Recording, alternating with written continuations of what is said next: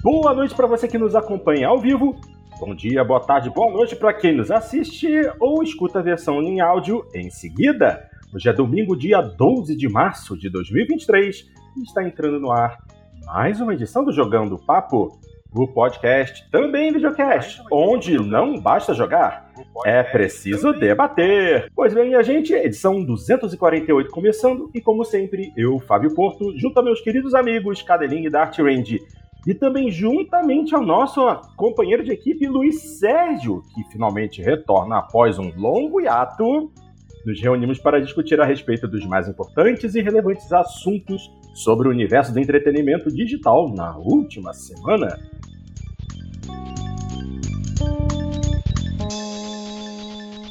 Pois bem, gente, é bastante coisa para comentar, muito assunto de indústria, muito assunto de jogos. Então, vamos direto, começando por esse daqui. Nova função do PlayStation 5 não agradou parte dos jogadores. Contagem de progressão dos títulos pode entregar informações demais. Notícia publicada no site Meu PlayStation. Vou dar uma lida e vamos comentar em seguida. A mais recente atualização para o PlayStation 5 trouxe diversas novidades, como integração com Discord e um maior suporte suporte à resolução 1440p. No entanto, uma das mudanças na interface não agradou uma parcela da comunidade. Agora é possível saber como está o progresso dos jogadores na campanha de determinados jogos. Para alguns, isso pode parecer algo legal de ser adicionado. No entanto, para outros, essa função se tornou uma possível fonte de spoiler. Afinal de contas, a barra de progresso acompanha o tempo gasto, gasto dentro, dentro de cada jogo, ou seja, os outros jogadores saberão quando estão perto do final do título. Caso você não tenha reparado, existe aqui uh, uma, um exemplo de como a interface fica após a atualização do PlayStation 5, onde 10 horas jogadas de Death Stranding correspondem a 32% da campanha principal. Olha aí, realmente isso é um baita spoiler. 10 horas são 32% de campanha? É, então aí você já tem mais ou menos uma ideia de quanto tempo você vai perder para zerar o jogo. Vale ressaltar que essa nova função da atualização do PlayStation 5 não faz o mesmo com jogos multiplayer. Em jogos como Fortnite e Call of Duty, por exemplo, apenas as horas investidas dentro do jogo serão contabilizadas e exibidas. O Mas é,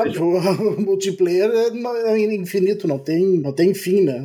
Não tem um final do jogo. Exatamente. Então você conta um tempo total, mas não tem como avançar é, esse tipo de coisa. Bom, e o PlayStation 5 não pedirá mais para os jogadores instalarem duas versões diferentes do mesmo jogo. Agora, se o jogador tiver um game digital no armazenamento e inserir sua versão em disco, o console rodará o título título já instalado. Pô, essa é uma função interessante. Menos trabalho. Uh, bom, quer dizer, você acaba comprando, digamos, eu tenho o Gran Turismo 7 em disco. Caso ou por acaso acabe comprando a versão digital, eu não preciso mais é, botar o disco no console para rodar. Ele vai contabilizar todo o conteúdo extra que eu já jogo na versão digital. Isso é prático. Isso acontece no Xbox? Eu acho que eu nunca experimentei isso. Porque eu tenho jogos, eu tenho jogos é, em versão física e eu em seguida ganhei como usuário da Xbox Live. Eu nunca experimentei fazer uma instalação dessas para testar, para ver se funciona. Acredito que funciona sim. É porque tem jogos que diferenciam DLC quando você tem uma versão em disco e uma versão digital. Isso poderia ser um problema. Agora, isso é interessante. É, mas... Ali no chat o Alex disse que no Xbox é assim, ó, menos do ano em, em frente. Ah, menos mal. Bom, mas e essa função, essa função aí de contar o, o, o percentual de avanço dentro do jogo, a progressão do jogo? Realmente eu não achei muito interessante, não. O que, que vocês acham? Eu gostei, eu não me, não me incomodo. Eu não considero uh, spoiler saber se, quanto tempo tem o jogo. Não, não entrega nada da história. Você não é spoiler. Não conta nada, né? Ele só fala a tua progressão. É, mas é que, os, é que os neuróticos por fita. spoiler. É que os neuróticos por spoiler acham que qualquer coisa é spoiler.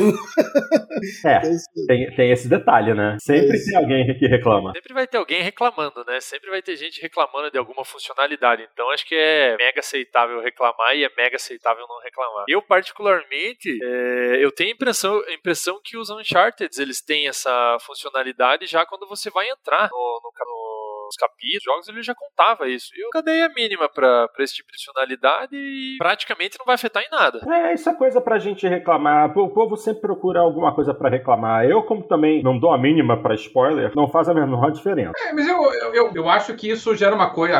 Não, tenho certeza que isso já era uma coisa que estava embutida em muitos jogos. Às vezes você colocava, às vezes aparecia no save game a, o percentual de jogo concluído. Às vezes tem, às vezes alguns jogos adotavam aquele sistema de estatística interna, né? Que consta o percentual de avanço. É, eu, eu acho bastante útil, na verdade, assim. Talvez o que eles quisessem seria que o troço ficasse um pouquinho mais escondido, assim, né? Não ficasse tão na cara, assim, do jogador, para que ele pudesse acessar isso se quisesse. É, eu acho um, uma estatística útil por, por, vários motivos. Às vezes você tem uma, um, uma pessoa aí que é, por exemplo, falar do jogo. Aí vai fazer uma crítica do jogo, fazer uma review, vou conversar com algum amigo meu. Aí você fala, ah, joguei já 10 horas do jogo. Alguns jogos, 10 horas significa que você acabou o jogo. Outros jogos significa que você não chegou nem na metade dele ainda, né? nem no primeiro terço dele ainda. Então eu acho que isso é um componente importante nesse aspecto. É, outro componente importante, às vezes, é pro nosso próprio controle, não é? Às vezes a gente tá. A gente tá lá jogando um jogo, por exemplo, e de repente já, ah, de repente já tá meio cansado dele, já cansou um pouquinho, já, já tá, de repente, um pouco entediado de jogar ele, e, e aí você vai ver lá, mas tá faltando, sei lá, 10% do jogo para acabar, 15% do jogo para acabar, né? Dá aquele sprint final ali para vencer ele. É, outros, ao contrário, né? Às vezes tá tão. tá, tá gostando tanto, tá tão empenhado, tão envolvido, que, que você não quer que o jogo acabe, né? Então você percebe ali que tá chegando perto do final. Pra, pra mim foi assim no, no GTA. No GTA, quando eu percebi, o GTA é um dos jogos, né, que tem essa estatística. É, no GTA, quando eu percebia que eu, que eu tava chegando perto do final, no, no modo história, é, eu, eu parava de seguir a história e começava a fazer um monte de coisa secundária, porque eu não sabia depois que terminasse se elas iam estar disponíveis, se não iam estar, o que, que dava pra fazer, o que não dava. Então eu evitava daí terminar a história para fazer, explorar o DS antes, né, para não ter risco que tivesse meio bloqueado depois. Então eu, eu acho útil, rigorosamente falando, né. Agora, por outro lado, eu fico imaginando é, como que esse aplicativo consegue apurar isso é, com base em todas as variáveis que os jogos têm, né, com relação a isso. Eu acho que é, se ele tem essa informação, de alguma maneira o jogo está ofertando essa informação para ele, né? Não é possível que, o, que a, o PlayStation em si esteja adivinhando quantos por cento do jogo já, já correu. Então, é, acredito eu que talvez seja por conta disso. E algum de vocês já experimentou praticamente a, a funcionalidade? Porque como eu só vou ter um PlayStation 5 a partir de terça-feira de semana que vem, então faço a menor ideia do que se trata. Eu lembro mais assim de ter o save numa fita Donkey Kong lá falando quanto que você tinha feito.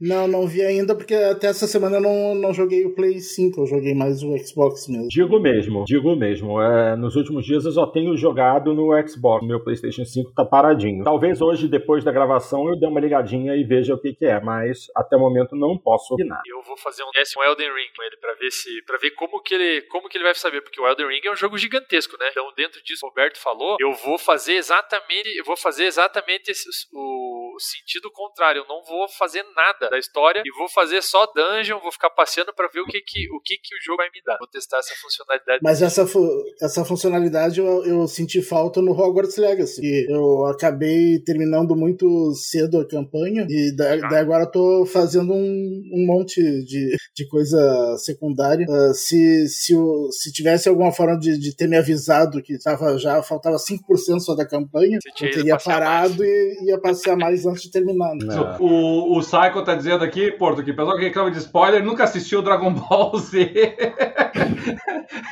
Dragon Ball Z no título, né? Yamusha morre! Kami-sama e Piccolo morre! É o título do próximo episódio. É isso mesmo, é isso mesmo. Não, mas é, e, e, é tudo, né? Porque é uma coisa meio normal no, no anime isso, né? Você tem. É, como é que é? O Jojo Bizarre tem do, do Von Stroheim lá, né? Que ele avisa que ele vai voltar como pra se vingar. É, como é que é? Tem o um episódio do Naruto, que eu acho que é a morte de Gaara. Assim. Isso. É, Não, eles falam mesmo. Falam é, exatamente. Mesmo. É exatamente isso, né?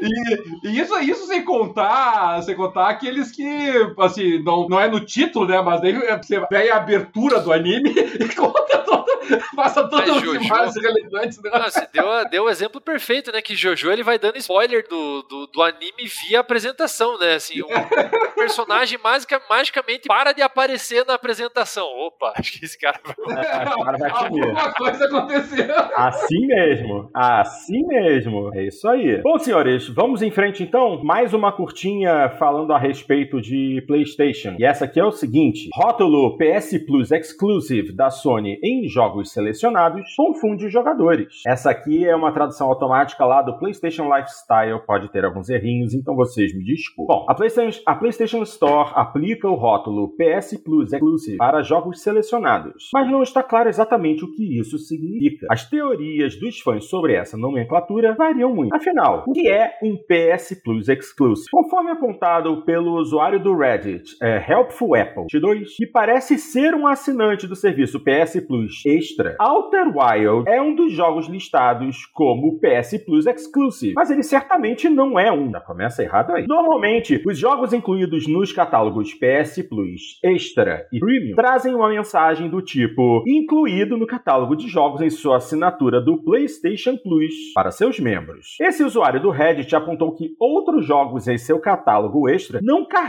esse rótulo de título exclusivo. Aliás, Outer Wilds atualmente faz parte dos catálogos extra e premium. Então, afinal, o que significa um exclusivo nesse contexto? Alguns usuários dizem que isso... E, e só uma coisa, o, o Outer Wilds, não sei se ele ainda tá, mas ele já teve bastante tempo no Game Pass.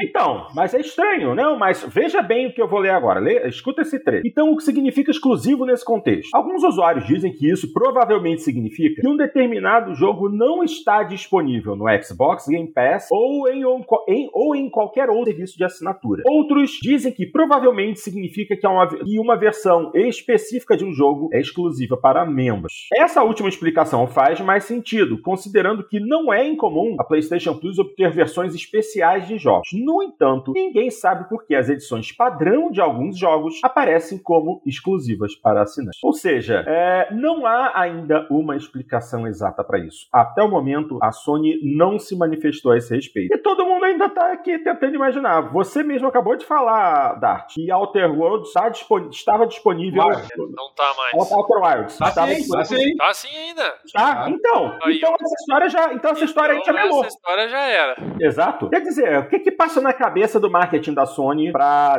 decidir, definir, dizer o que que é exclusivo ou não? E eles, e eles têm vários que são realmente exclusivos, né? Poderiam, poderiam colocar nos títulos certos, pelo menos. Né? É, é, é. colocar.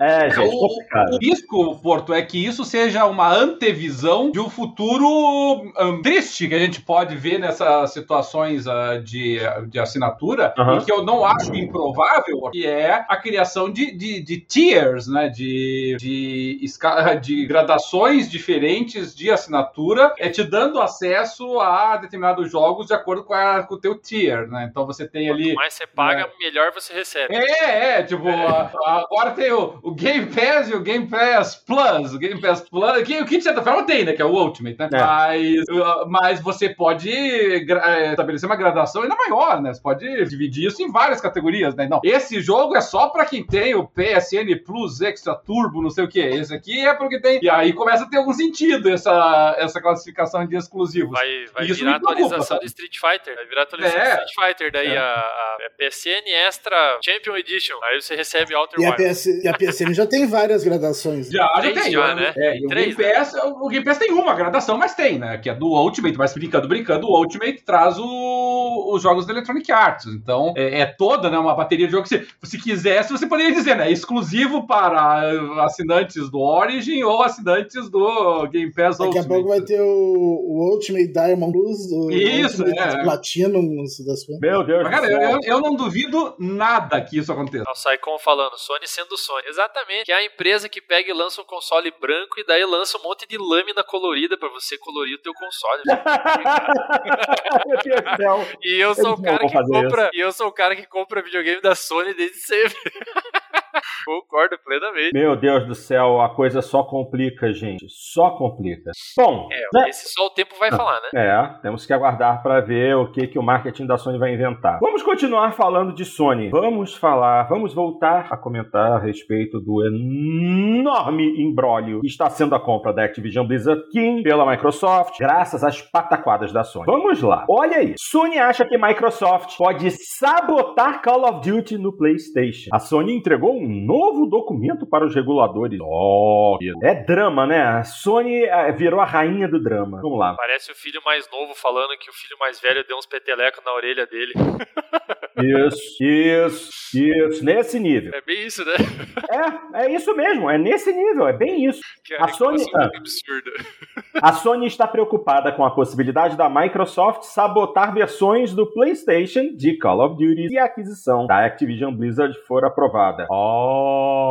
Conforme relatado pelo The Verge, a Sony enviou documentos para a Autoridade de Concorrência e Mercado do Reino Unido, a CMA, dizendo que a Microsoft poderia fazer uma variedade de movimentos para fazer a franquia Call of Duty ficar desagradável no PlayStation. Isso inclui coisas como aumentar o preço dos jogos, priorizar o desenvolvimento da versão Xbox ou lançar uma versão com bugs no PlayStation. Então, abrindo aqui aspas para a Sony. Ai, eu não acredito que eu vou ler essa bobajada. A Microsoft pode lançar uma versão de Call of Duty para PlayStation onde bugs e erros emergem apenas no nível final do jogo ou após atualizações posteriores. Mesmo que essas degradações possam ser rapidamente detectadas, qualquer correção provavelmente chegaria tarde demais, quando a comunidade de jogos teria perdido a confiança no PlayStation como local preferido para jogar Call of Duty. Gente, me desculpem, mas puta que pariu! Isso é muito preguiça, né? ridículo! Não, isso é Isso. muito ridículo! Ai, ai. A Sony continuou. De fato, como Modern Warfare 2 atesta, Call of Duty é mais comprado nas primeiras semanas de lançamento. Se soubesse que o desempenho do jogo no PlayStation era pior do que no Xbox, os jogadores de Call of Duty poderiam decidir mudar para o Xbox por medo de jogar seu jogo favorito em um local de segunda classe ou menos competitivo. Ai. A Sony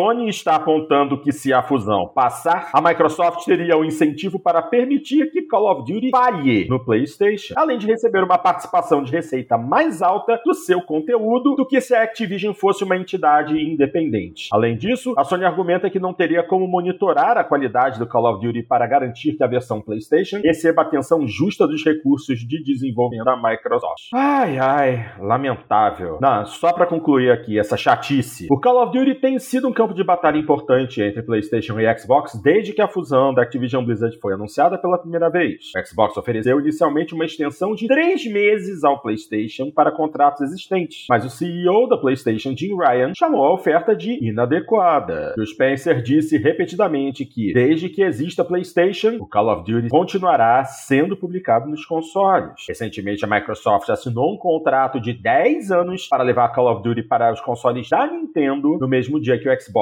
com paridade de recursos completos, além de outro contrato de 10 anos para trazer os jogos de PC para o GeForce Now da Nvidia. Não se sabe se essas ações serão suficientes para conseguir o acordo, mas há rumores de que os reguladores da União Europeia estão definidos para aprová-lo. Ou seja, a Sony vai continuar chorando, chorando, chorando, e o resultado vai ser o mesmo. Vão aprovar a compra da Activision pela Microsoft. Aí depois, a Sony que abra processo em tribunal internacional e dane-se, porque aí a compra já vai estar realizada. Vão continuar a choradeira do, num tribunal. Gente, sério, assim, eu vou pedir a opinião de vocês, mas eu sei que a opinião de vocês é a mesma que a minha. Isso é tudo uma grandíssima palhaçada. Certo? Certo, certo. Ah, mas, Porto, assim, fa- eu fa- faz até- do jogo.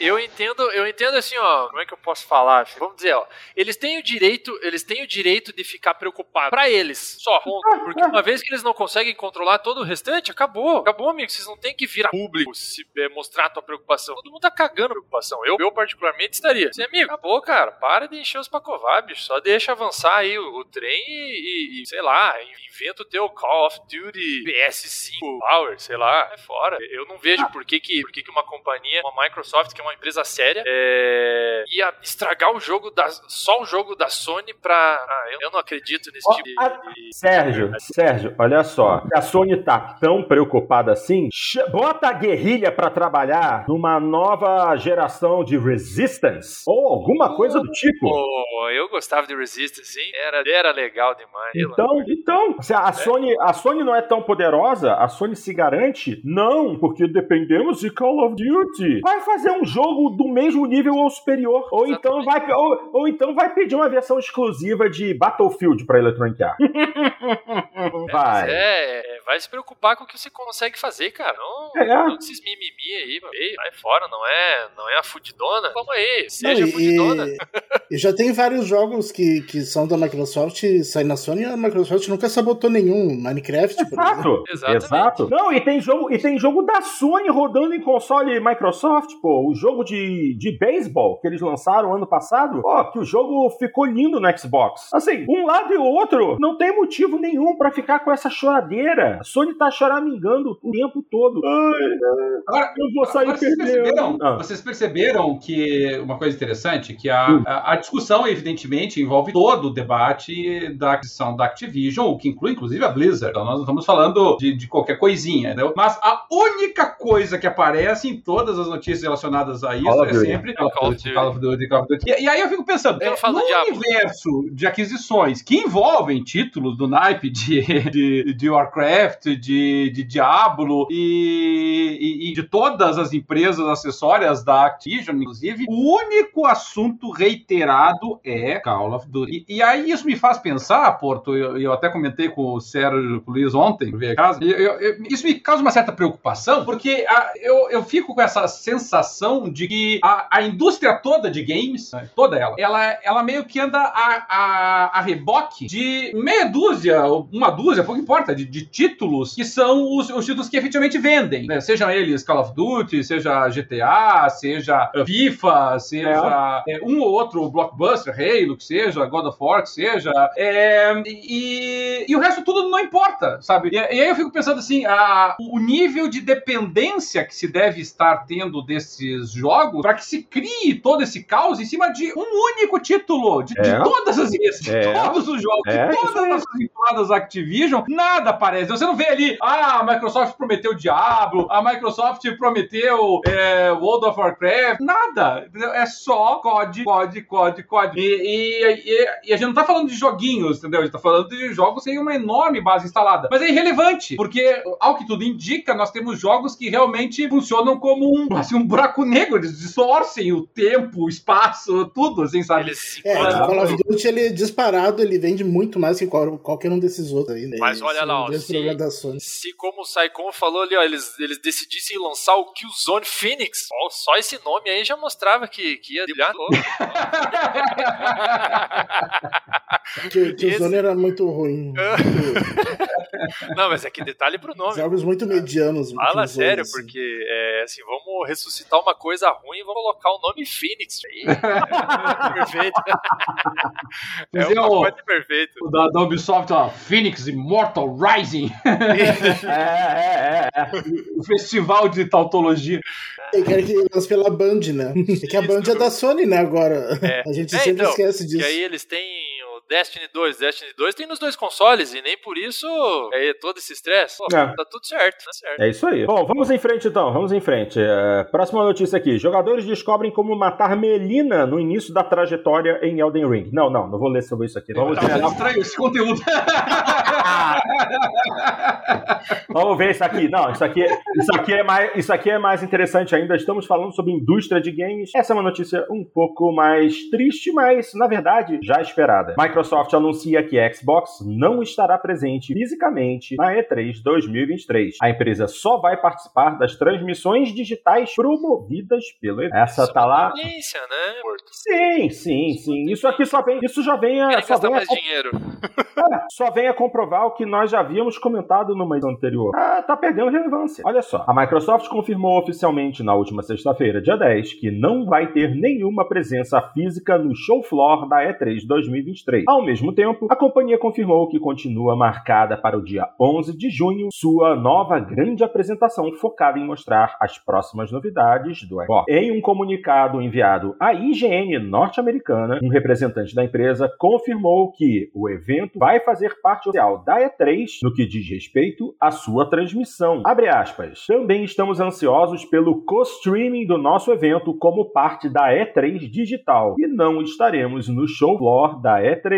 Fecha aspas. Anteriormente, a Nintendo já havia anunciado que não faria parte oficial da E3 2023, explicando que a convenção não fazia parte dos seus planos estratégicos para o ano. Dado o fato de que a Sony não possui presença física no evento desde 2019, 2019, parece cada vez mais certo que as três grandes organizações do segmento estarão ausentes do Los Angeles Convention Center em 2023. Até o momento, poucas das grandes desenvolvedoras do mercado de games confirmaram sua presença na convenção. Entre elas está a Ubisoft, que antecipou que pretende trazer grandes anúncios para o evento, incluindo alguns projetos que estão sendo desenvolvidos em segredo há algum tempo. Responsável pela organização da E3, a Reed Eles não conseguem lançar nem os que não estão em segredo. ai, ai, só tudo dá. Vamos lá. É responsável pela organização da E3, a Reed Pop afirmou em comunicado que deve divulgar em breve novidades sobre os exibidores presentes em Los Angeles. A companhia afirma que outras companhias AAA estarão no show floor e também participarão da grande transmissão digital programada para o mês de junho. Este ano, a E3 volta a acontecer de forma presencial entre os dias 13 e 16 de junho, sendo que a partir dia 11 do mesmo mês, ela já vai ter iniciado sua Semana Digital E3. O evento vai acontecer poucos dias antes da realização do seu concorrente, a Summer Game Fest, Jeff Healy, evento marcado para acontecer em 8 de junho. Bom, é isso aí, Microsoft lavou as mãos, ah, agora só vai ser digital, mas o nosso nossa transmissão fará parte do evento digital D3. Quer dizer, agora para a Microsoft é tudo digital. Então, é, então pelo menos ela não saiu totalmente da E3, né? Então não. há uma esperança dela voltar depois. Exato, exato, exato. Se a E3 ainda existir, né? No ano que vem. É isso aí. A questão é que eles estão eles estão querendo economizar mesmo é de colocar um stand gigantesco, todo iluminado, com trocentos televisores, trocentos consoles, trocentos computadores, ator pagar famoso. um monte de gente, pagar ator famoso. Eu acho que a última, é, eu acho que eles não querem é, investir mais é grandes valores com stand. Para eles a apresentação digital que eles fazem num único dia é mais suficiente pena. Mas... Isso é uma péssima notícia para a BGS também, né? É, bom, se a gente lembrar que ano passado a Microsoft decidiu pular fora da BGS e as outras empresas deram show, aí a gente fica naquela. Será que a Microsoft Brasil vai ter interesse em investir enormemente num stand para esse ano? O problema é que a Microsoft Brasil não é gerenciada no Brasil, é o México que define. Ou seja, é, é altamente improvável que eles Xbox Brasil é não Microsoft. Oh, Aliás, eu tô com medo que não tenha BGS esse ano, porque até agora não, não anunciaram a data. E nas outras BGS, eles sempre, no finalzinho dela, já diziam a, a data do ano que vem. É, e ano, que, ano, passado, ano passado eles não deram nenhuma Só disseram que ia ter, mas não, não, não deram a data certa. Bom, ainda estamos em março, né? Talvez se eles desmarcarem alguma coisa para abrir, a partir de abril ou maio, seria o mais provável. É, se, o, as redes sociais da BGS continuam ativas, de vez em quando eles postam alguma coisa, e sempre quando eles postam alguma coisa, tem uma chuva de perguntas, gente perguntando quando é que vão anunciar as datas de começar a venda de ingressos e eles não falam nada. Não, mas sabe que essa notícia, essa notícia ela me chama atenção porque eu conversei com o Cadelinho ontem disso. É, o que que, o que que eu acho chato, o que que eu acho chato dessas convenções online, desses dessas mega videochamadas para mostrar joguinho, né? É que daí elas começam a acontecer com maior frequência, porque é mais barato né? E, e, isso vai provocando um comportamento no público de que toda hora eles estão querendo saber se vai sair alguma coisa, como é que tá o estágio disso, como é que tá o gameplay disso, é, o quanto o gameplay que foi mostrado há um mês atrás. É, então eu acho, eu acho bem, bem chata essa, essa nova postura em que você é, não participa, você não vai lá dar o show. Você, como principal imagem é, comercial dentro dos games, você chegar e falar assim, pá, não vou, foda-se, quer, quer saber dos meus jogos? Jogos. Entra aí que dia 2 de abril eu vou fazer uma apresentação aqui, vou mostrar uns jogos e, e tá tudo certo. Aí 31 de maio eu faço uma outra tal. E aí você começa a ter cada vez menos coisa para apresentar, mas na cabeça das pessoas você começa a criar uma necessidade por mais informações. Então eu acho, eu acho isso bem ruim, não só do ponto de vista do, do festival, né, da E3, que tá fadada ao fracasso, né, à medida que, que as três grandes vão se desligando do, do evento, né, é, e aí isso vai com certeza provocar nas outras empresas, né? Porque elas são endossadas em muito pelas, pelas três grandes. Né? Eu, eu acho bem bem ruim, bem ruim, assim, não importa quem, quem fosse olhar assim, ah, não, não vou, vou fazer onlinezinho. Que uma delas vai, vai ter um impacto negativo, seja Nintendo, seja, seja mais sólido. Verdade. Essa é uma situação complicada. Vamos aguardar cenas dos próximos capítulos. Já temos tempo até o meio do ano. Ok, gente, agora chega de indústria. Vamos falar de jogos. E a primeira notícia é a seguinte: é, reboot de Perfect Dark pode estar trazendo grandes mudanças na jogabilidade. Olha aí, gente, vamos falar de Perfect Dark, do reboot do jogo. E a última informação que a gente teve foi em setembro do ano passado. Olha aí. Então, vamos ler essa reportagem aqui. Os fãs da super espiã Joana Dark estão se perguntando que forma a próxima aventura da heroína tomaria desde que foi anunciado que a Microsoft estava planejando um reboot de Perfect Dark. E agora, um novo anúncio de emprego na Crystal Dynamics pode fornecer algumas dicas. Bem conhecida por sua icônica franquia Tomb Raider, a Crystal Dynamics está co-desenvolvendo esse reboot de Perfect Dark ao lado do novo estúdio da Microsoft, The Initiative. A franquia Perfect Dark começou como sucessora espiritual do lendário GoldenEye 007 da Rare, lançado para o Nintendo 64 no ano 2000. Perfect Dark manteve os controles rígidos e o aclamado uso de armas de GoldenEye, adicionando uma série de dispositivos de alta tecnologia para os jogadores usarem no então futurista mundo de ficção científica de 2023. O atirador, o jogo de tiro estiloso, foi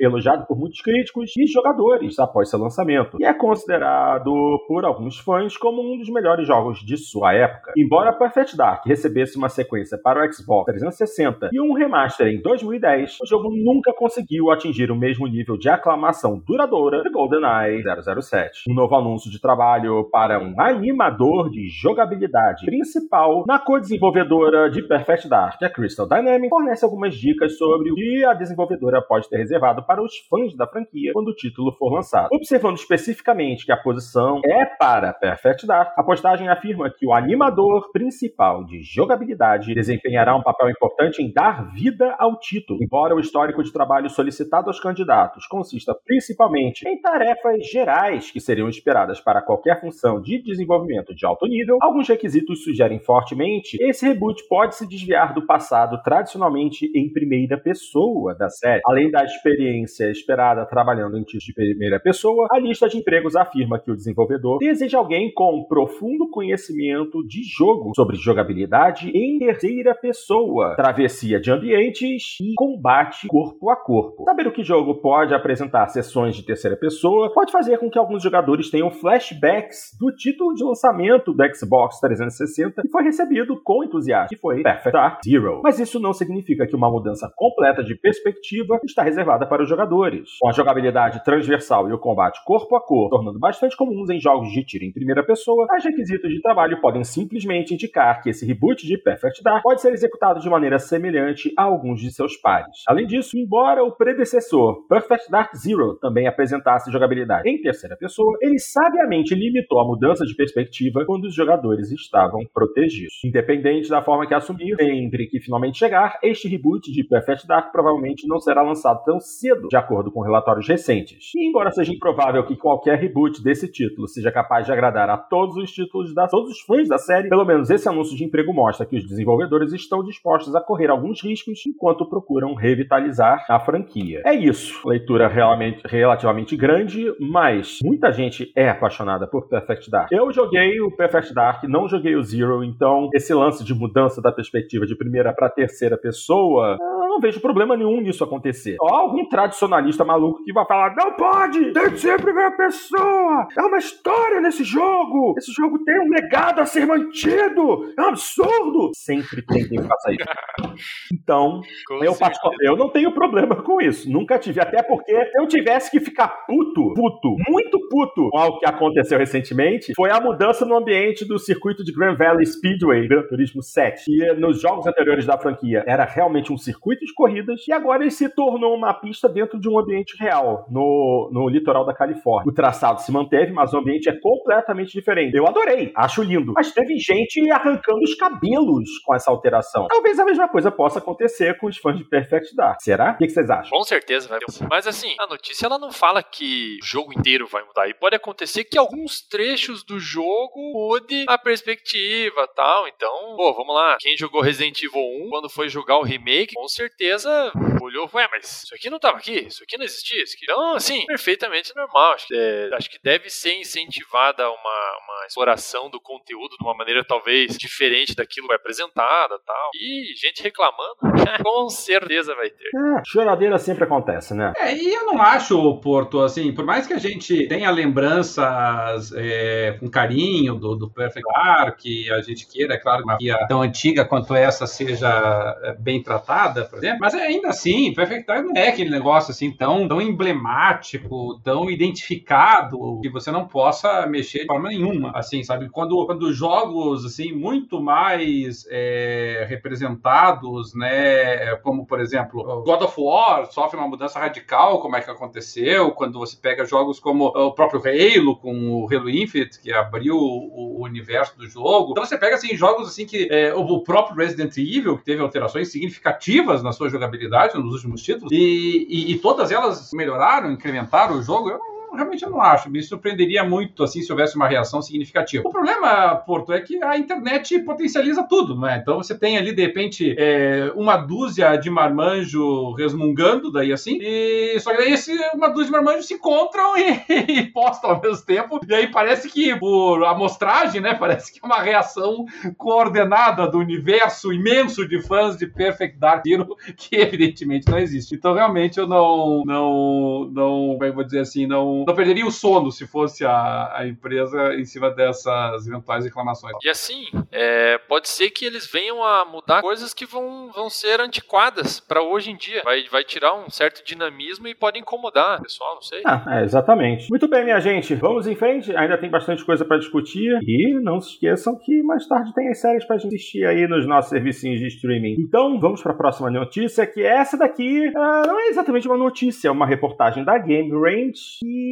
é voltada para Dart Range e seus colegas que tanto amam Cities Skyline. Bom, temos Cities Skyline 2 vindo por aí e tem uma reportagem interessante aqui que diz assim: Cities Skylines 2, oito recursos que adoraríamos ver. Bom, Cities Skylines trouxe aos fãs um incrível construtor de cidades e com a próxima sequência os fãs esperam ver mais alguns recursos adicionados. Vejamos que recursos são esses. Bom, Cities Skylines é um construtor de cidades que permite aos jogadores construir a metrópole dos seus sonhos desde o início, criando redes rodoviárias, planejando diferentes zonas e distritos, construindo serviços importantes e gerenciando o fluxo de tráfego. Após o lançamento, tornou-se um sucesso instantâneo, ganhando a adoração de seus fãs, recebendo muitos elogios da crítica e levando a uma série de expansões em DLC bem-sucedidas. Com o recente anúncio de Cities Skyline 2, os fãs do original estão ansiosos para ver quais novas ferramentas e técnicas serão adicionadas a seu arsenal. Aqui estão alguns recursos que os fãs esperam que apareçam em Cities Skyline 2. Bom, aí eu vou, comer, vou dar a leitura aqui, são oito, né? Aí depois eu quero ver o que o, que, o, que, que o Dart,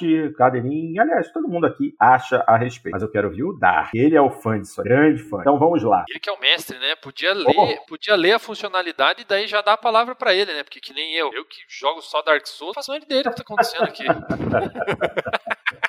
Tá certo, tá certo. Então vamos lá. Em oitavo lugar, modo campanha. Embora possa ser jogado, ah, embora possa ser projetado como um jogo sandbox, Cities Skylines pode seguir uma sugestão de jogos semelhantes como Planet Coaster e adicionar um modo de campanha para aumentar as apostas. Já existe uma variedade de tipos de mapas diferentes que os jogadores podem selecionar ao iniciar uma cidade. Alguns são de natureza tropical, enquanto outros são nitidamente mais frios. Se estes fossem apresentados e interligados em um mapa mundi, cada um com seu próprio conjunto conjunto de objetivos específicos, como equilibrar o orçamento ou consertar o transporte público, poderia constituir uma maneira totalmente nova de jogar e permitir uma forma de progressão do jogador de cidade para cidade. Concorda com isso, Dart? Seria interessante um modo campanha assim? Não, não é algo que, que, que me faz falta, que eu, um recurso que eu pediria.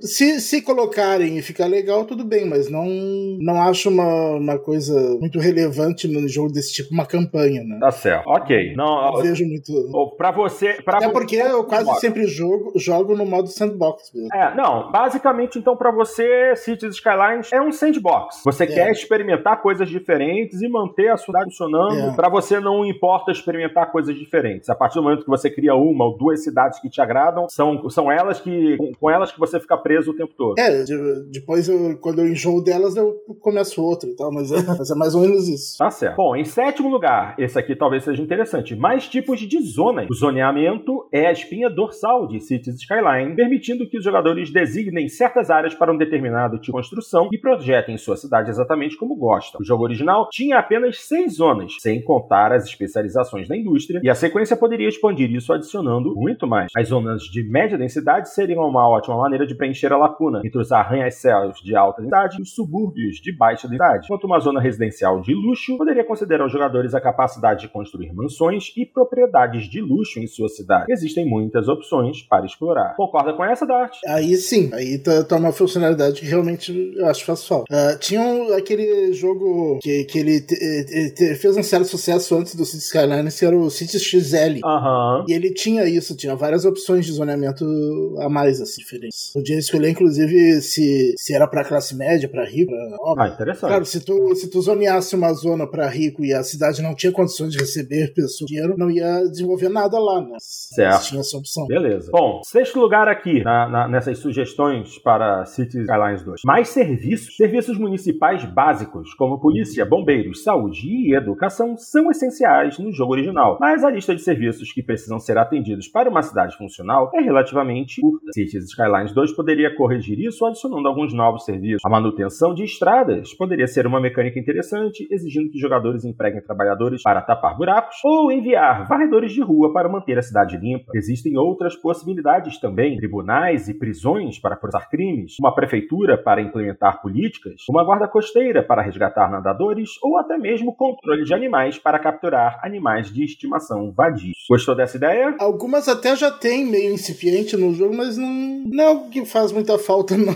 É que é o, o problema é que o, o pessoal às vezes tem esses delírios de microgerenciamento. Ah. Um negócio dessa. Mas não, não faz parte da proposta do jogo, né? É, mas imagina, vou botar a guarda costeira pra salvar nadadores. Qual é, meu? Não é The Sims, nossa? Então é. Você. Ah, mas- Varredor de rua já tem serviço de coleta de lixo. Mas É, imagina, agora- faz você tem que- incluir, pô. Tem que conversar com, o- com o John e o Bob, que são varredores que estão incomodados, estão trabalhando no bairro na região norte, mas a casa deles é na região leste. Tome uma decisão a respeito. Não, não Manutenção é- de estrada talvez fosse uma coisa até interessante, porque ah, tem até no jogo um, um negócio lá de manutenção de estrada, mas na verdade é só pra melhorar as estradas, pra torná-las um pouco mais rápidas. Não, não, não é assim, não, é- não tem mecânica das estradas se deteriorarem. Acho que o SimCity tinha isso, né? É, se insistia isso. As, as estradas se deterioravam e tu tinha que ter a manutenção de estrada pra poder dar isso. Isso talvez sim, mas o resto eu achei meio bobagem. Ok, vamos em frente. Quinto lugar aqui, melhores serviços. Embora os novos serviços sejam uma grande adição ao jogo, também é importante melhorar os existentes. A cobertura costuma ser um problema no jogo, e mesmo as áreas que são facilmente acessadas pelos serviços de emergência ficarão insatisfeitas por estarem muito distantes. Talvez seja melhor focar a cobertura na capacidade de cada serviço do que na distância. Também pode ser problemático colocar serviços, pois seus prédios têm uma forma e tamanho de acordo com cada mapa. Isso pode tornar difícil encaixar tudo e geralmente resulta em jogadores demolindo edifícios para encontrar espaço suficiente. Modelos diferentes de cada edifício ajudariam muito a ajustar os serviços onde eles precisam estar. Concorda com isso, Dart? Ah, não, Aí ele tá falando da dificuldade que é, porque determinados Ah, ah, ah, edifícios o- de serviços têm tamanhos diferentes que podem atrapalhar Uma a coisa- deles. Uma, uma coisa que às vezes me incomoda no jogo é, por exemplo, quando surge a necessidade de, tu- de tu ampliar uma rua, e daí se, se, se tem só zoneamento de zona residencial, comercial, industrial ali, tu consegue normalmente ampliar a rua pra pra ela ficar mais larga, Uhum. eh, que ele destrói o que tem ali e depois constrói outras construções, né? Uhum. Ele se adequa. Uh, já se tu tem qualquer prédio de serviço público, inclusive, incluindo bombeiro, polícia, tu não consegue. Tu tem que mo- modificar manualmente de lugar o prédio ou, ou demolir. Uh, uma coisa que eu acho que seria interessante seria que ele também se afastasse automaticamente, daí nem que tu pague a mais por isso, né? Aham. Porque às vezes é meio irritante essa, essa coisa. Às vezes tu tá alargando todo um comprimento de uma rua lá, daí tu chega lá, tu tem que parar. Uh, uma bobagem assim, mas que eu acho que seria bom. Ah. E, mas uh, esse negócio de, de melhorar ele não tanto pela distância e mais pelo, pela capacidade, eu acho interessante. Ah, legal. Porque é, legal. é meio real, né? Tu tem um- uma delegacia, um raio, assim, que na vida real não é bem assim, né? É, é, exatamente. Bom, quarta posição aqui, melhor colocação. Da mesma forma, Cities Skylines pode se beneficiar de uma atualização geral para garantir que, os, garantir que os jogadores possam criar a cidade dos seus sonhos. Mods como o Move It e o Network Anarchy já fornecem uma maneira para os jogadores colocarem e alinharem as coisas como quiserem. Isso deve vir como um recurso padrão em Cities Skylines, especialmente para jogadores de console e jogadores em título sem modificações. Uma ferramenta de copiar e colar usada para duplicar seções da cidade também seria uma ótima inclusão para os perfeccionistas. Novamente, os mods podem adicionar isso ao jogo, mas seria melhor se já fosse incorporado à sua versão base. Concorda com isso, Dart? Uma melhor Concordo. forma de colocar? Concordo. Isso Move é um problema? It, Move It Anarchy e o Traffic Manager President Edition tinha que estar tá no jogo Vanilla. Não tem, não tem que estar tá em mod. São muito bons para estarem só em mod. Ah, São dispensáveis. Então você já usa mods no teu jogo no PC, né? Sim, no PC. Por isso que eu jogo no PC. todo, todo mundo que joga usa, né? É, mas, é, mas esses, tudo bem, mas esses estão vindo aí para os consoles de nova geração. E aí? Tem, tem que o jogo tem que sofrer algumas alterações para facilitar a vida de quem tá jogando no console. O, o City Skylines atual nos consoles tem mod só de assets, né? Uhum. Não tem esses que modificam a jogabilidade. É, faz diferença. Ai, me desculpa. Terceiro lugar, todos os DLCs anteriores incluídos. Ah, esse aqui eu acho que eu nem vou perder meu tempo lendo, porque ele tá falando das expansões Park Life, Airports, Campus, Green Cities, Mass Transit, Industries, After Dark, são todas atualizações excelentes. E, bom, seria muito chato se nessa nova versão esses DLCs fossem bloqueados ou fosse necessário pagar novamente por ele. Então, é... acho que o Dart vai concordar, né? Esse jogo é, já deveria vir. Tam, também acho. Eu acho que se lançarem sem, sem elas já inclusas no jogo, vai ficar uma sensação muito ruim, né? Eles meio que caparam o jogo pra, é. pra depois vendê-las de novo. Né? Uhum, Eles que inventem, não sou contra ter DLCs, mas que inventem outras. Não essas Sim. aí. Essas aí já tem que vir no jogo.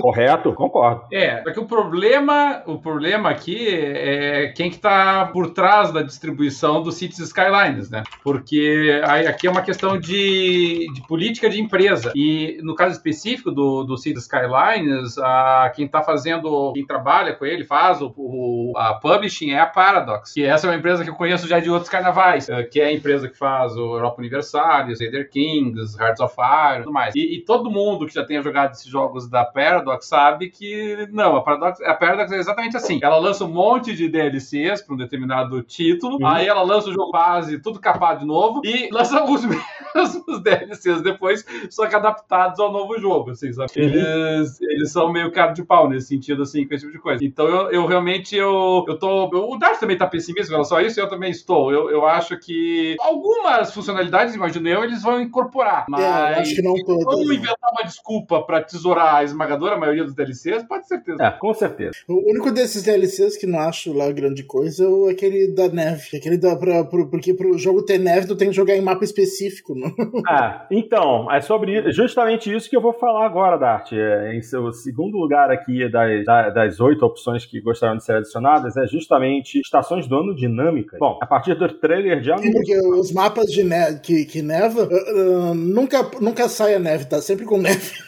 Ah. é, é, são mapas no, no, na Antártica. É, né? Então, a partir do trailer de anúncio, Cities Skylines 2 parece introduzir mudanças nas estações. Isso tem potencial para ser um recurso impactante e, com sorte, adicionará alguns desafios extras à jogabilidade em vez de apenas mudanças visuais. O inverno pode influenciar o consumo de energia, exigindo que os jogadores produzam mais energia nos meses mais frios. Lagos e rios podem congelar, afetando a ingestão de água, e um serviço de remoção de neve pode ser necessário para limpar as estradas. Outras estações também podem ter algum tipo de efeito, como a queda de folhas no outono e o aumento da produção agrícola no verão. Isso seria interessante, concorda? Sim, seria. Variações, variações do tempo afetarem o funcionamento dos serviços. Seria interessante. É. No verão, faltar água por conta do aumento inesperado do consumo. Atualmente tem marginalmente alguma coisa assim na parte de, de aquecimento de água.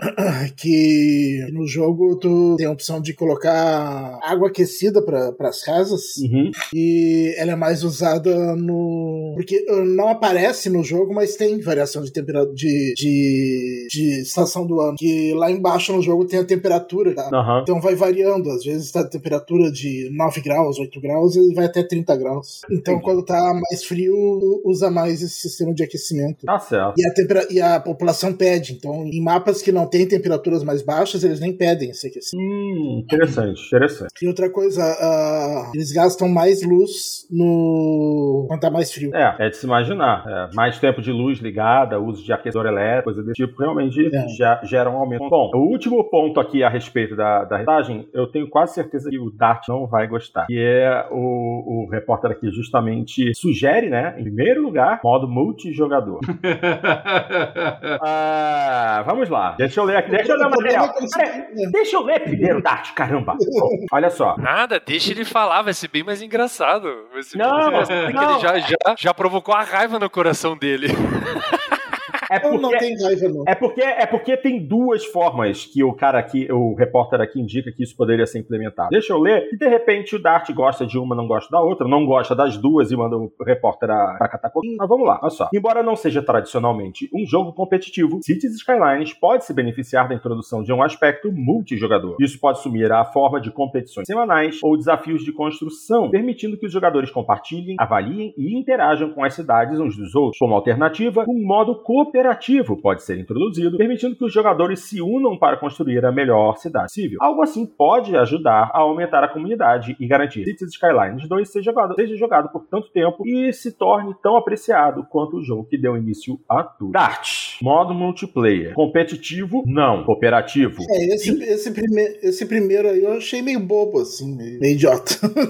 é. Isso daí na prática já tem. O pessoal posta suas cidades em fóruns, em coisas. Não tem dentro do do jogo, né? Mas é, tem... é, a idade seria integrar isso ao jogo. Uh, mas esse de, de, cooperativo, o problema é conseguir fazer bem feito. Esse é o problema. Se conseguirem fazer uma coisa bem feita, acho até interessante, mas é que é muito difícil esse jogo. Né? O, o, o SimCity, aquele último lá, tentou fazer alguma coisa assim, sério, que, que daí era interação entre duas cidades. É, exato, era interação entre duas cidades. A, a, a, é. ideia não funcionou, eu lembro disso, lembro bem. É, é difícil. Eu não sou totalmente contra, mas eu não consigo visualizar como é que eles conseguiram conseguiriam fazer bem feito. em co-op talvez seja interessante, mas daí o problema é que as pessoas têm que jogar juntas, ou uma pode continuar e a outra parar em outro momento. É, é, é. O ideal seria que os dois jogassem ao mesmo tempo para que cada um visse o que o outro tá fazendo, de repente é, ajudar a implementar alguma coisa que o outro tá com vontade de fazer é. e tal, porque é um modo assíncrono, assim como você tá falando, de um jogar e o outro continuar jogando, isso pode trazer alguns problemas. Por exemplo, eu sou. E um pode jogar mais que o outro, né? Só isso Também. já... Eu gosto de fazer a cidade no aspecto funcional, assim. Agora ficar enfeitando a cidade me dá uma preguiça. eu, não eu não faço enfeitezinho, assim. Tem gente que gosta, né? Que sabe fazer bem, então talvez é certo jogar com uma pessoa que gosta dessa parte. Certo. Ok, minha gente. Perdemos bastante tempo aqui. Vamos dar uma acelerada. Mas se bem que a gente só tem mais dois tópicos, esse daqui é interessante. Jogo de quase 25 anos faz uma placa de vídeo, faz a placa de vídeo mais rápida do mundo suar. Um game da década de 90 leva o hardware mais moderno ao seu Elite. Como assim? Vamos lá. Um dos jogos de tiro mais famosos de todos os tempos, lançado em 1998, consegue fazer com que a GeForce RTX 4090 da Nvidia pareça uma placa de vídeo igualmente antiga. O desempenho excelente com Ray Tracing se torna uma grande mentira quando se trata de Half-Life. Half-Life 1, vejam bem. A nova versão estendida, não oficial do jogo, causa uma perda de frames per second de quadros por segundo absurda por causa da tecnologia de Ray Tracing com a, com a, R, a RTX 4090, a versão original do jogo, com o limite de FPS desativado, alcança valores na faixa de 1000 a 2000 quadros por segundo. Já a nova versão não oficial, com Ray Tracing ativado, fica em torno de apenas 50 a no máximo 60 quadros por segundo, rodando em resolução 4K. No entanto, na questão visual, o game realmente fica mais bonito, principalmente nas partes iluminadas. Na famosa abertura em que o game permite que o jogador ande de trem pela estação de pesquisa Black Mesa, é possível notar sombras projetadas pelos faróis do veículo. Há também a surpresa de conseguir ver partes iluminadas que antes não eram tão perceptíveis, como as luzes que entram pelas janelas e o brilho dos televisores. Apesar das texturas serem desatualizadas e ter uma lamentável falta de polígonos e detalhes, Half-Life com Ray Tracing consegue entregar gráficos um pouco mais realistas que agregam para o tom sombrio do jogo. Este é um exemplo que mostra de forma impressionante como a iluminação dos jogos é importante para a ótica, mas claro que sem deixar de admitir que também existem fortes limitações. Gente, olha só. É... A, a, gente já viu, pelo menos eu já vi aí em diversos vídeos, em vários canais, Jace Jusen, é, David Stack Stuff, Line Stack Tips. Pô, a 4090 é um verdadeiro monstro no que se refere a gráficos, incluindo Ray Tracing. Ela tem praticamente o dobro da potência de Ray Tracing da 3090. Agora, para fazer um jogo como Half-Life matar uma 4090, eu acho que a questão não é só Ray Tracing, não. Tem alguma coisa aí por trás, não é possível. Pô, um jogo que roda sem Ray Tracing a quase 2 mil quadros por segundo, rodar a 60 com Ray Tracing ligado, tem coisa errada aí. Tem alguma coisa que não tá bem otimizada, não é? Ai, meu Deus do céu. É, inclusive tem um videozinho aqui do,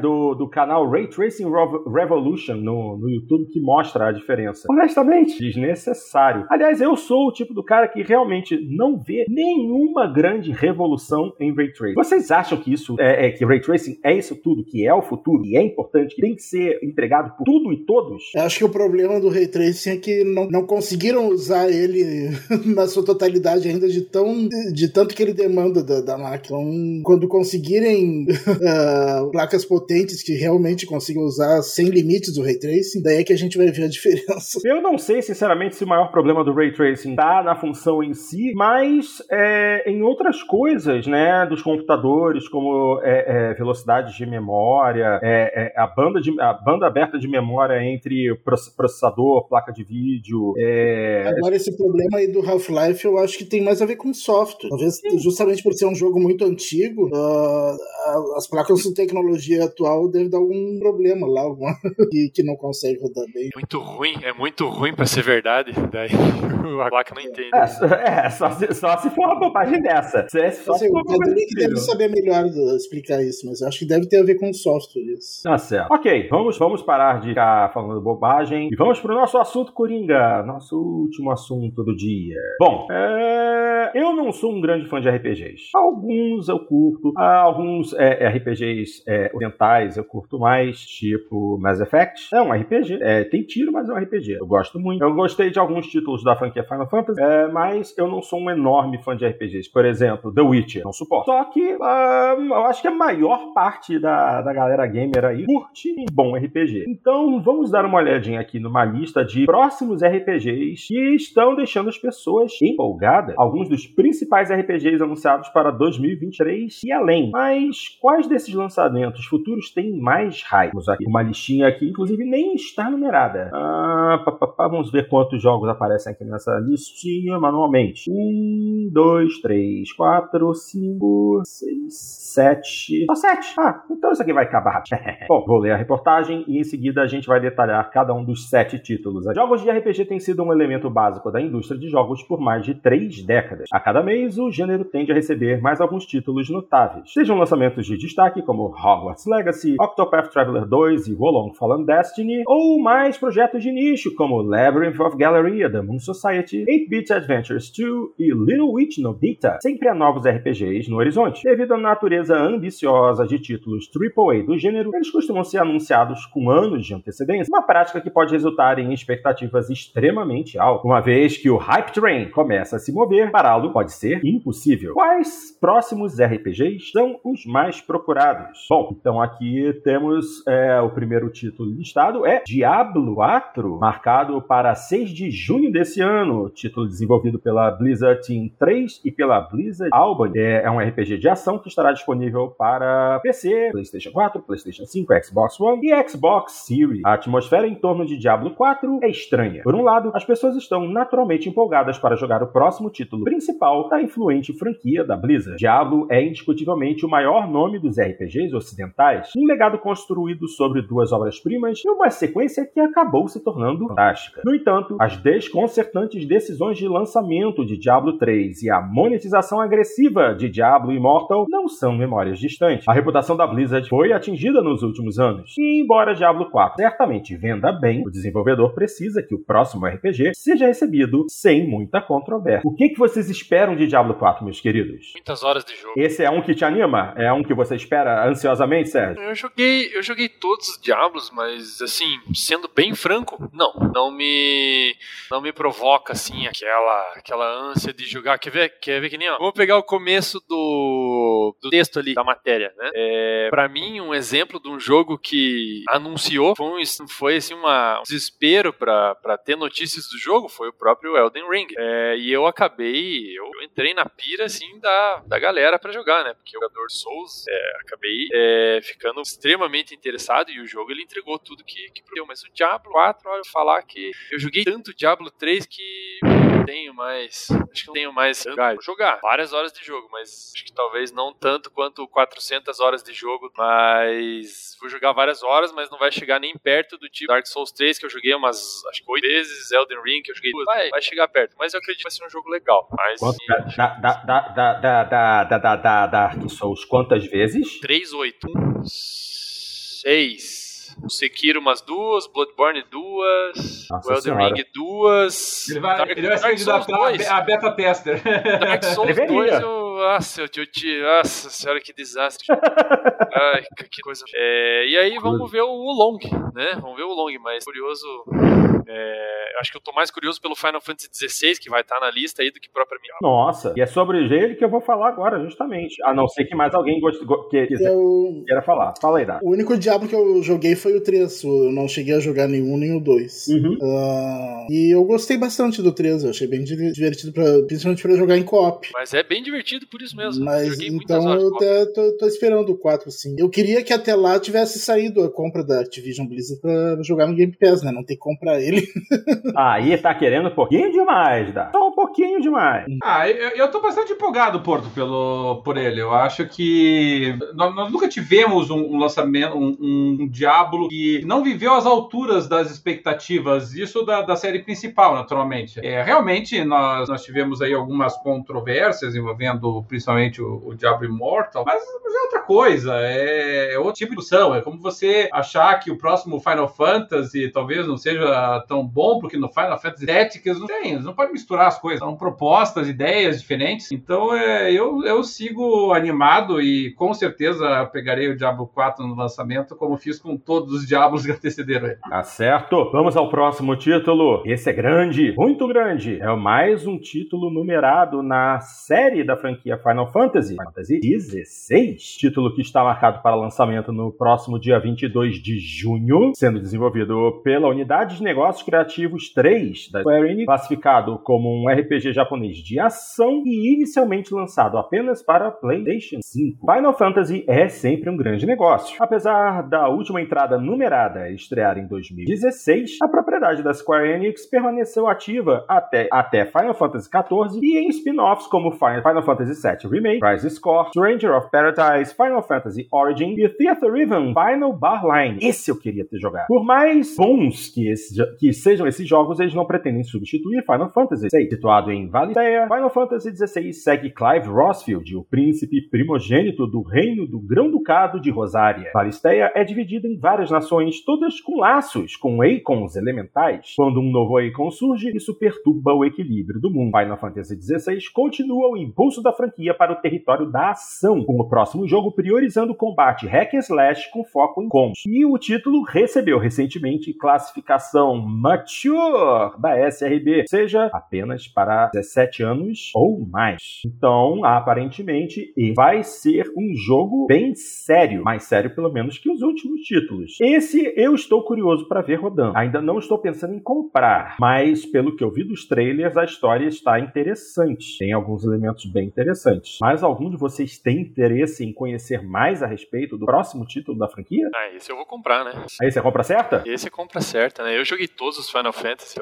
Nossa. Nem, nem tem discussão. Tá certo. Mas realmente, realmente ali o que eles falaram do Hack and Slash, se for olhar, nossa, completamente. Até falei pro Cadelinho isso. Falei, virou, virou Kingdom Hearts agora. Ah, vamos, vamos pro pau agora. Saca a espada, vem inimigo e você senta a botina nele. Vamos que vamos, pra certo. Não é muito do seu interesse não, né, Cadelinho? Eu não sou tão fanático assim pelo, pelo Final Fantasy, pô. Então, o Final Fantasy eu sempre espero pra ver. Mas, em verdade seja dita, os últimos todos Final Fantasy que saíram, eu acabei pegando eles eventualmente eu não peguei nenhum deles no lançamento, mas é, não é que seja o contrário do, do Luiz. Eu, eu, sei que o Luiz gostou também dos, dos Final Fantasy, mas é, eu, eu, gosto dessa proposta mais dinâmica do, do Final Fantasy. Não sei exatamente o próximo, né? Se de repente não vai, não vai começar a migrar muito lá do Action RPG, mas eu, eu vou ser bem sincero, eu acho improvável, sabe? É muito improvável. Porque é, aí é perfil da empresa. Eu não, não, não, não viria assim uma um, ela mergulhando na ideia de um Elden Elden Ring ou coisa parecida. Eu acho que todos aqueles elementos típicos do, do Final Fantasy, que envolvem, entre outras coisas, é, progressão lenta, personagens, aprimoramento lento, as habilidades, é, é você ter um, um escalonamento muito claro,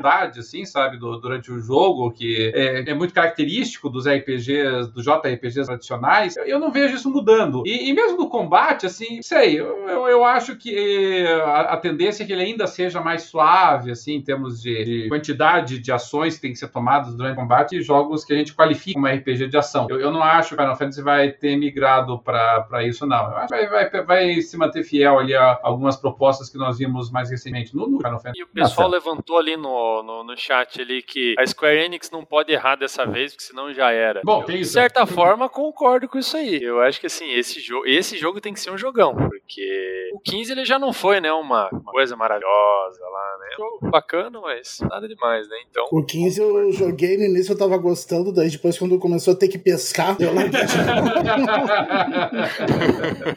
mas o, mas o problema não é nem, não é nem o carro voa, não, não, não, deu uma melhoradinha? Mas o aí você morre é se você o... aterrizar errado. Mas eu, eu, nem acho que o problema seja o fato de, ter, de, de, de você não ter tido um, um, Final Fantasy assim, arrasa quarteirão já faz um, um, tempinho. Eu acho que o problema é que a, a Square Enix ela anda numa é insolvência, mas ela anda numa, num perigo financeiro tão grande é, que a, ela depende que os grandes títulos dela rendam. É, a, a, Square Enix não tem cacife para aguentar. É, assim, ela, ela, ela, consegue absorver prejuízos de, de Forspoken, por exemplo, sem maiores dificuldades. Mas ela não consegue absorver um, um Final Fantasy que não consiga viver minimamente a altura esperada. É, isso é uma verdade. Isso é uma verdade. Final Fantasy é, realmente. E, e é, um risco, e é um risco que, na, no caso de uma falha, ela fica completamente vulnerável para qualquer tipo de negociação que possa vir de jeito Sim. bem esquisito ainda, né? É isso mesmo. Vamos ver, vamos ver o que, que vem por aí. Próximo título aqui da listinha: Baldur's Gate 3. Está com data de lançamento para 31 de agosto deste ano. Desenvolvido pela Larian Studios. É um RPG baseado em turnos e estará disponível para PC, PlayStation 5 e Xbox Series. Só que no caso da Xbox, a data de lançamento ainda precisa ser confirmada. Mas já viemos discutindo a respeito de alguns probleminhas do título para rodar. Eles inventaram uma história aí que é o co-op, do, engano, no Xbox tá dando problema e tal. Ai, ai, vamos ver o que, que vai dar. Bom, ao contrário de alguns outros novos RPGs de 2023, Baldur's Gate 3 é uma propriedade conhecida, já que o jogo está em acesso antecipado há alguns anos. Deixando de lado spin-offs como Dungeons and Dragons, Dark Alliance e suas expansões, não há um Baldur's Gate principal desde Shadows of Am, é, lançado no ano 2000. Shadows of Am, nossa, que ainda é aclamado como um dos maiores RPGs de todos os tempos. Por meio de sua série Divinity, a Larian Studios mais do que provou sua capacidade de criar RPGs profundos e o desenvolvedor trará essa experiência para Baldur's Gate 3. Ao contrário das entradas anteriores da franquia, o lançamento de 2023 usa combate por turno. Dito isso, a sequência adere a muitas das ideias, sistemas e convenções básicas e clássicas de Baldur's Gate. Esse daí, quem espera? Acho que esse Cadeirinho gosta. Gosto, mas esse título em particular tá... Não sei, Porto, eu tô...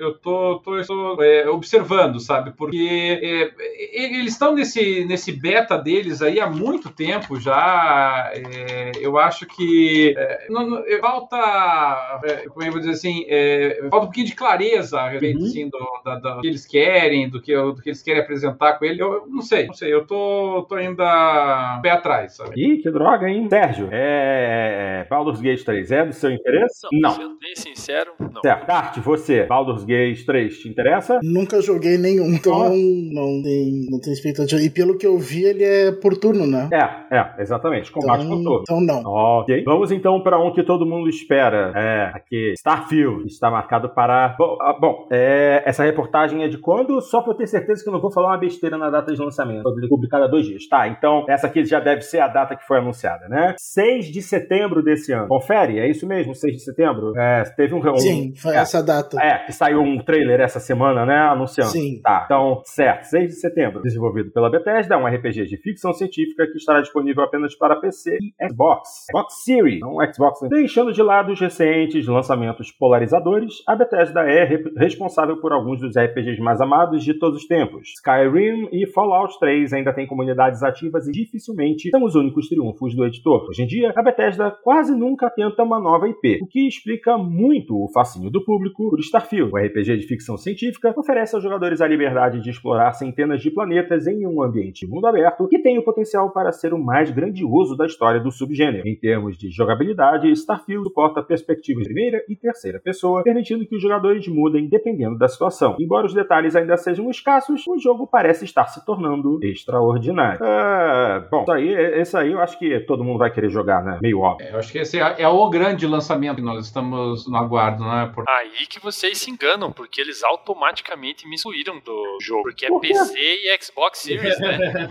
Então. Então vamos, vamos, assim... vamos reformular a frase. É, é o grande, a grande expectativa para quem é, é, é, proprietário de Xbox Series ou de. Assim, né? eu, eu, eu, eu, quando eu li a matéria, eu olhei e falei, pô, que legal, eles me excluíram, nem me perguntaram se eu queria é. jogar. É, isso aí. Bom, ainda temos aqui mais dois, mais três jogos ainda para falar. Hum, e esse daqui, sinceramente, uh, inesperado estar aqui nessa lista. Like a Dragon 8, jogo que ainda não tem data exata de lançamento, mas está marcado para esse ano. É um produto do estúdio Ryuga Gotoku, né? O estúdio de Yakuza, um RPG japonês baseado em turno e vai estar disponível em praticamente todas as plataformas, excetuando PC e Switch. É, aliás, não, PC tá aqui. PC, PlayStation 4, PlayStation 5, Xbox One e Xbox Series. Legal. Então vamos dar uma olhadinha aqui no texto. Yakuza, Like a Dragon marcou uma virada na franquia da SEGA, que trouxe um novo protagonista, cenário e sistema de combate. As batalhas por turnos desse último empurraram a licença para o território de RPG japoneses pela primeira vez. E a série faz um trabalho impressionante ao replicar a magia de clássicos do gênero como Final Fantasy e Dragon Quest. Like a Dragon 8 parece pronto para se basear no bom trabalho de seu antecessor, tanto em narrativa quanto mecanicamente. Ichiban irá mais uma vez ocupar o centro do palco, mas ele estará dividindo holofotes com o retorno de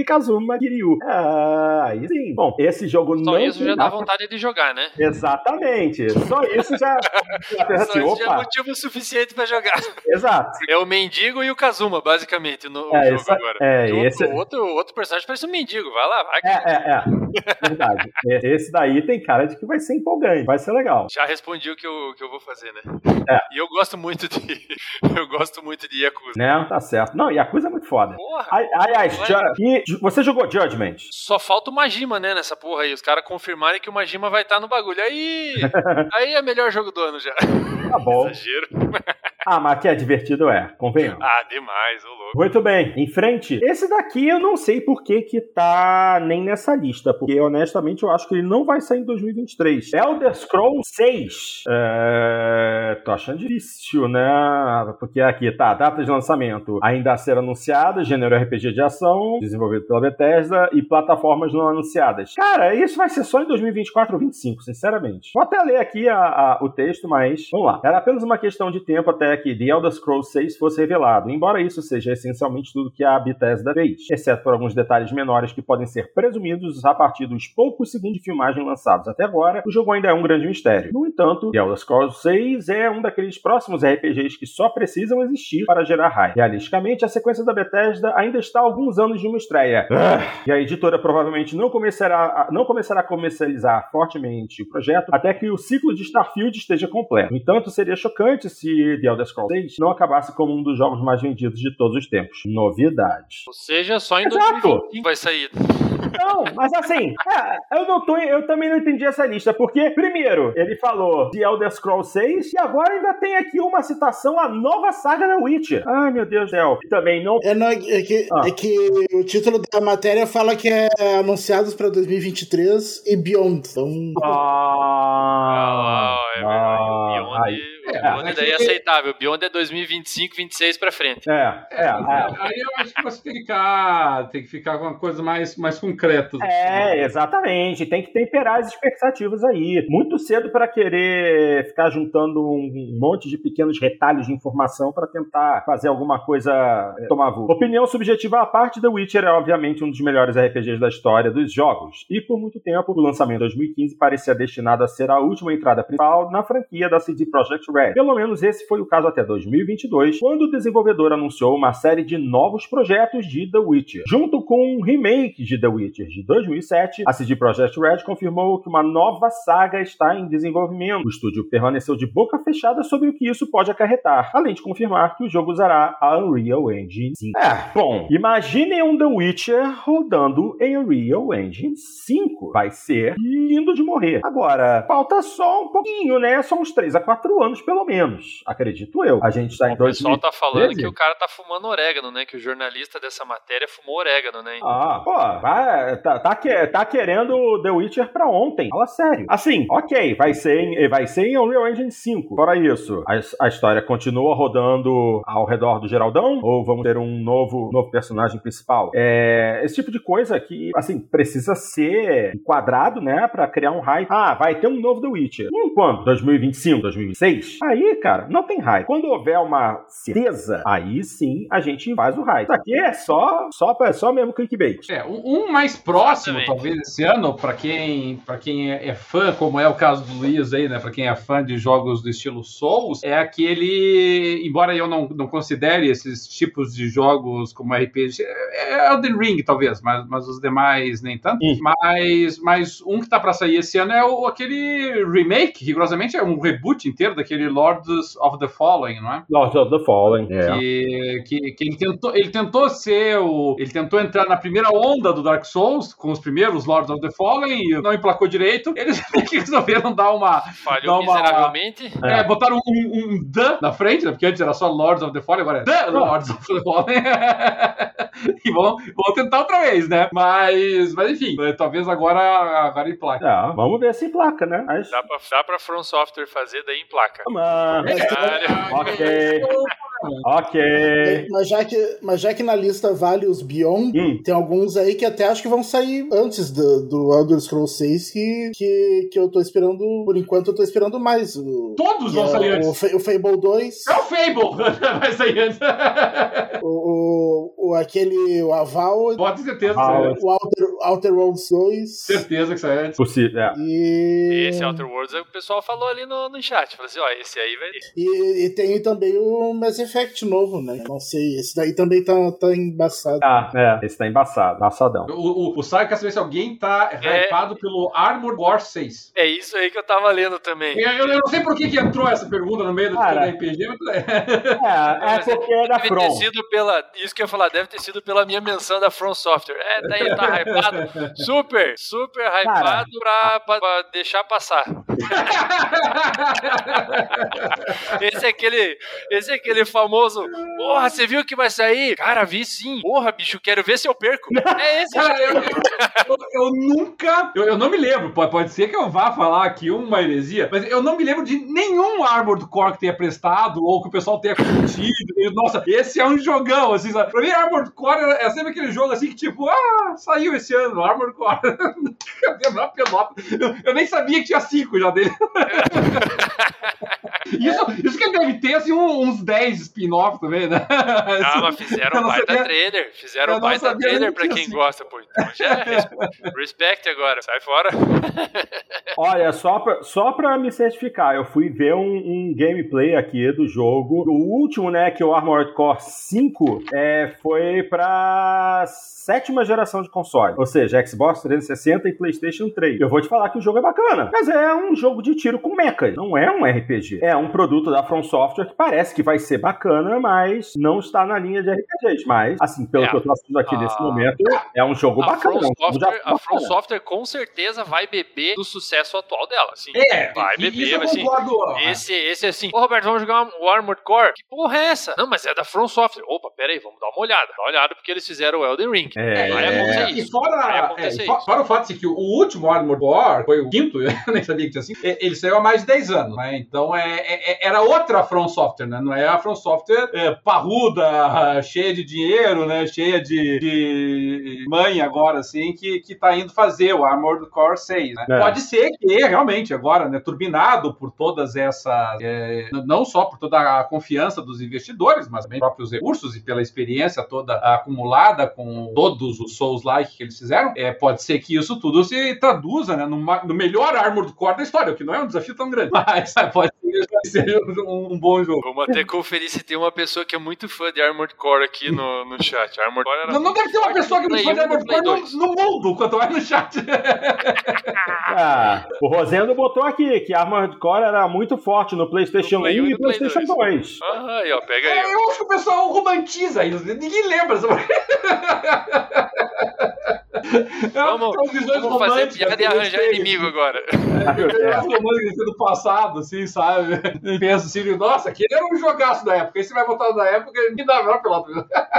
Ai, meu Deus do céu, só, só rindo com vocês mesmo, gente. Só rindo. Pois bem, meus senhores, 9h45 da noite, em 15 minutos, começam as séries. Então, querem falar mais alguma coisa ou podemos fechar o pacote por hoje? É, Boa noite, meus ah, amigos. Aliás, aliás, foi um prazer. Pera aí, fale, fale, Cadelinho, fale, Cadelinho. Eles fizeram uma lista de RPGs sendo esperados em 2023 e beyond, não sei mais o que, e, e nada do Zelda? Isso é, secundário? É, eles não é. falam de jogo da Nintendo naquela, naquela revista ali. É, Game Ranch não fala de Nintendo. Só, só, pode ser isso. Deve ser. Porque nenhum desses jogos vai sair pra Nintendo. Não, você vai falar do, que eles anunciaram. Jogos de RPG desesperados, né? O cara coloca até Elder Scrolls 6, não, então coloca Tears of the Kingdom. Pra você ver o nível. Pra você ver o nível. Então, então, fora isso, né? Fora o esquecimento desse jogo secundário, a franquia não, não tão importante assim como ah. Zelda, podemos encerrar. Jogo meia boca. Jogo é, isso, boca. a gente encerra o dia. Foi conhecido, conhecido por ser. Por, é. por ser é, assim, por que não falar de Zelda se dá falar de Armor do Core? Ai, Jesus. Robô, robô é bem mais legal do que fadinha. Não, nisso eu concordo. Nisso eu concordo. pois bem, galerinha, então chegamos ao final de mais uma edição do Jogando Papo e, como sempre, vamos agradecer a galera do chat do YouTube que esteve conosco durante esta transmissão. Hoje tivemos o prazer de ter ao vivo os companheiros Icon X2, André Luiz, Thiago Simões, o grande Mr. Powerplay, Lucas MG, o Alex, o Fábio Pereira, o Leomar Braz, o grande Alexandre Santiago, Anderson Rosendo, Vanderlin Pereira, CDR Leonardo e no finalzinho da, apareceu um tal de Bernardo Patos. Lembram dele? É, ele apareceu. É, um oi ali. Muito obrigado pela força que vocês nos dão. Sempre é um prazer tê-los conosco durante as gravações e sempre agradecemos pela ajuda, os pitacos e as opiniões que vocês dão ao vivo. Valeu, minha gente. Você chegou ao nosso programa através de recomendação do YouTube e gostou do nosso trabalho? Então dá uma curtida aqui nesse vídeo, assina o canal e clica no sininho aqui embaixo do lado direito para poder ser notificado assim que uma de nossas transmissões estiver agendada. Assim você pode nos acompanhar ao vivo ou assistir a gravação que sai logo em seguida. E não esqueçam de compartilhar nosso material para que mais pessoas conheçam o nosso trabalho. Não custa lembrar que fazemos esse podcast sem nenhum ganho financeiro, apenas pela paixão que temos por essa indústria que tanto nos traz alegria. Quem prefere nossa versão em áudio, nós estamos em todas as plataformas de distribuição de música e de podcast e nos agregadores de podcast em qualquer sistema operacional. Sigam-nos também nas nossas redes sociais, no Facebook e no Instagram, porque durante a semana, sempre que aqui surge alguma coisa legal relativa a games, a gente está compartilhando. Para quem quer um contato mais direto conosco, é só mandar aquele e-mail maroto pro endereço e eu canso de jogando papo, arroba jogandopapo.com.br. Você também pode mandar uma participação em áudio que a gente volta para tocar aqui e discutir em seguida, mas você não quer participar conosco ao vivo, botando a cara no mundo? Então, torne-se um membro honorário da equipe. É só você mandar o seu interesse através do nosso endereço de e-mail para que a gente entre em contato e repasse as informações para que você possa se conectar e estar aqui conosco ao vivo em vídeo, ok? E é isso aí. Eu, Dars, Cadelin e o grande Luiz Sérgio agradecemos imensamente a audiência e o carinho de todos vocês e esperamos que retornem na próxima semana para o Jogando Papo 249. Grande abraço a todos e até lá!